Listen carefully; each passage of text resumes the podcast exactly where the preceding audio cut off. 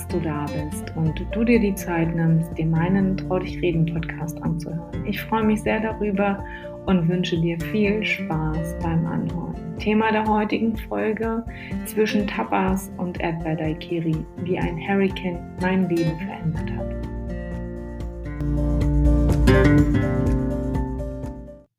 Oft werde ich gefragt, warum ich so offen über den Tod und das drumherum sprechen kann. Lange habe ich mir darüber keine Gedanken gemacht, denn ich habe es einfach getan.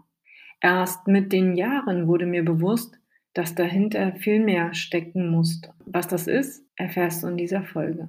Zu Beginn glaubte ich, dass alles damals mit meinem Opa begann. Das glaubte ich viele, viele Jahre. Erst im vorangegangenen Jahr habe ich mich intensiv mit dem Thema befasst und festgestellt, dass es rein gar nichts mit dem Tod meines Opas zu tun hat. Erst die Auseinandersetzung mit mir und mit meinem Warum hat mir den Weg zu dieser Tür frei werden lassen. Sie war schon immer da, nur lag vor ihr ein dichter Nebelschleier, so dass ich immer wieder an ihr vorbeigegangen bin. Nun stand ich vor ihr, vor der Tür, die schon immer da war, aber für mich einfach nicht sichtbar. Dann die Frage, mache ich sie auf? Was würde mich erwarten, wenn ich durch diese Tür schreiten würde? Will ich das überhaupt? Bis hierher war meine Reise doch ganz toll. Fehlt mir irgendwas? Und der Impuls, der sich dann in mir aufdrängte, war unglaublich. Mein Inneres hat mir ganz klar zu verstehen gegeben, dass ich es wissen wollte. Also befasste ich mich mit diesem inneren Teil in mir, der mir so deutlich signalisierte, diesen Teil von mir kennenzulernen. Und da war er nun, das Puzzleteil, was mir noch fehlte. Ich hatte eine glückliche Kindheit. Es hat mir an rein gar nichts gefehlt. Eltern und Großeltern, die da waren und sich rührend um uns Kids gekümmert haben. Ein stabiles Elternhaus. Es war, so möchte ich einfach mal meinen, perfekt. Ich durfte fast alles. Soll heißen, ich durfte sämtliche Sportarten ausprobieren, bis ich mich irgendwann mal für das Reiten interessierte und mich somit dann schlussendlich festlegte. Daraus wurde eine Leidenschaft. Eine Welt ohne Pferde war kaum mehr vorstellbar für mich. Meine Eltern haben sicherlich das ein oder andere Mal die Krise bekommen, mich und meine Schwester von A nach B zu kutschieren. Hier ein Training, da ein Turnier. Und ach ja, hier müssten wir auch noch mal hin, weil da ist auch noch eine Pferdeveranstaltung. Das ging viele Jahre so, bis ich irgendwann meinen eigenen Führerschein hatte und dann auf eigenen Rädern stand und somit überall hinfahren konnte, wo ich nur wollte. In jungen Jahren machte ich als Junggesellin meine Meisterausbildung. Nachdem die neuntägige Praxisprüfung vorüber war, sehnte ich mich nicht sehnlicher, als endlich wieder aufs Pferd zu steigen. Und dieser Ausritt sollte mein ganzes Leben verändern und das tat er auch. Bei diesem Ausritt frakturierte ich mir den ersten Lendenwirbel. Erst im Klinikum wurde mir klar, wie ernst es war, als mir der Arzt mitteilte, von nun an dürfe ich mich nicht mehr bewegen. Es war eines der wärmsten Sommer 2009 und nun lag ich da hilflos auf meinem Bett, gefesselt und durfte mich nicht mehr bewegen, da die Gefahr einfach zu groß war, eine Querschnittlähmung zu erleiden. Tja, was soll ich sagen? Ein beschissenes Gefühl. Und mein bis hierhin unbeschwertes Leben veränderte sich von einer Sekunde auf die nächste. Nichts, aber auch wirklich gar nichts war mehr so, wie es einmal war. Mit einem Mal war ich auf die Hilfe anderer Menschen angewiesen und musste lernen, damit umzugehen. Dieser gesamte Klinikaufenthalt veränderte mich und mein Leben. Dass es einmal so weit kommen würde, hätte ich anfangs nicht gedacht. Viele Ärzte teilten mir mit, dass ich meinen Job an den Nagel hängen könnte und das Reiten für mich für immer vorbei sein würde. Bitte? Ich habe mein ganzes Leben noch vor mir und die erzählen mir, es ist jetzt vorbei oder es wird ganz und gar anders.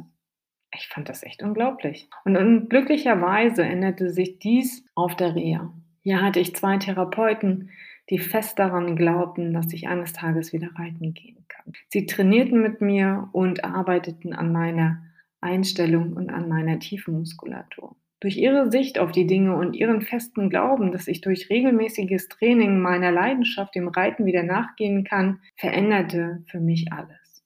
Wie oft erzählen uns Menschen etwas, was alles nicht mehr gehen wird oder was alles nicht geht. Das mag ihre Einstellung zum Leben sein, meine war es keinesfalls. Ich war fasziniert. Alles, was ich tun musste, war Sport und das tat ich von da an Tag ein und Tag aus. Und ja, was soll ich sagen, zwei Jahre später saß ich dann wieder im Sattel. Das war das Größte, was ich mir hab schenken können. Ich konnte entgegen der Meinung der Ärzte wieder reiten. Ich konnte arbeiten gehen und auch sonst, bis auf die Narben, blieb nichts zurück. Heute weiß ich, das Leben ist immer für dich und nicht gegen dich. Und diese Chance, die mir nun gegeben wurde, prägte mein zukünftiges Leben. Hätte ich auf die Ärzte von damals gehört, würde ich sicher heute keinen Sport machen, schon gar nicht im Sattel eines Pferdes sitzen und meinen Job hätte ich an den Nagel hängen können.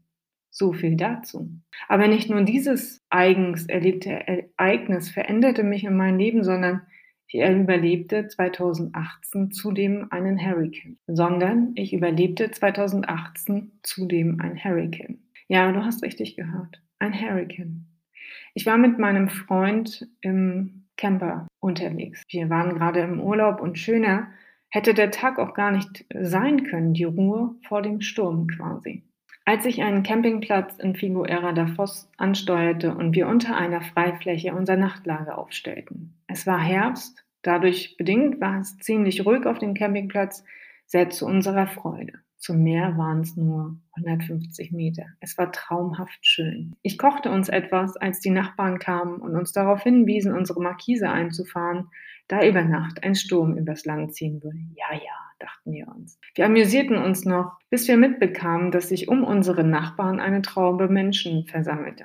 Neugierig stellten auch wir uns dazu und spannend, als würde es hier was geben, der heiße Scheiß eben wie auf einem Jahrmarkt. Das, was es gab, war die Info, dass in den nächsten Stunden ein Hurricane hereinbrechen würde und wir nun alle überlegten, die Zelte abzureißen, um uns auf den Weg ins Festland nach Porto zu machen.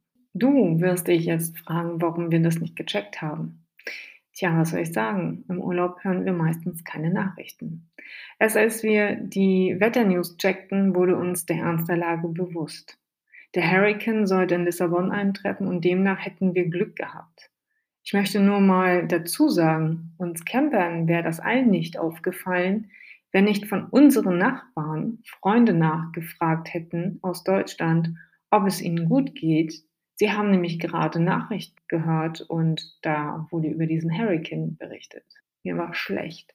Panik machte sich in mir breit. Mein Freund wollte nur eins, unbedingt und auf der Stelle weg. In mir brodelte es und mein erster Impuls war, wir bleiben hier.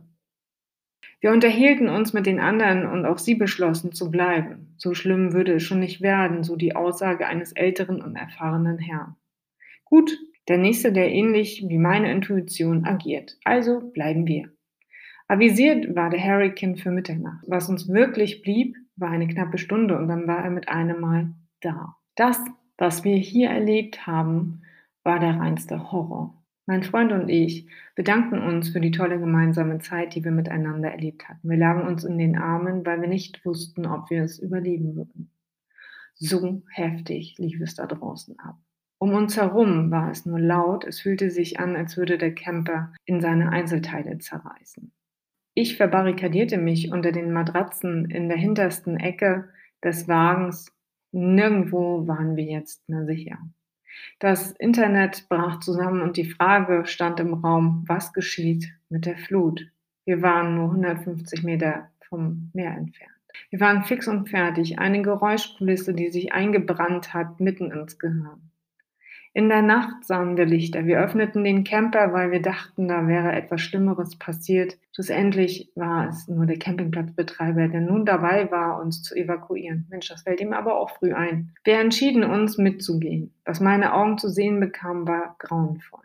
Der gesamte Campingplatz war zerstört. Überall lagen Bäume, umgedrehte Camperhäuser zerstört und so vieles. Wir gingen fort zum Hauptgebäude und hier blieben wir eine Stunde und beschlossen, wieder zurück in unsere Camper zu gehen da der Strom ausfiel und auch hier nichts sicher war. Eine Nacht, die sich einprägte. Der Mann, der am Abend noch ganz cool meinte, so schlimm würde es nicht werden, revidierte seine Aussage. Er war fix und fertig. Am nächsten Morgen lachte die Sonne und uns wurde das Ausmaß erst bewusst. Wir, die fünf Camper, die in einer Reihe standen, blieben unversehrt, Alles andere hat der Hurricane einfach platt gemacht. In Lissabon ist er nicht eingetroffen wie prognostiziert. Dafür haben wir die geballte Wucht von ihm erleben dürfen. All diese Ereignisse prägten mein Leben. Sie förderten meine Intuition und dass ich mich voll darauf verlassen kann. Die eigene Angst zu erfahren und so zu erleben, es könnte jetzt vorüber sein und dann doch mit einem blauen Auge davonzukommen, hat was mit mir gemacht.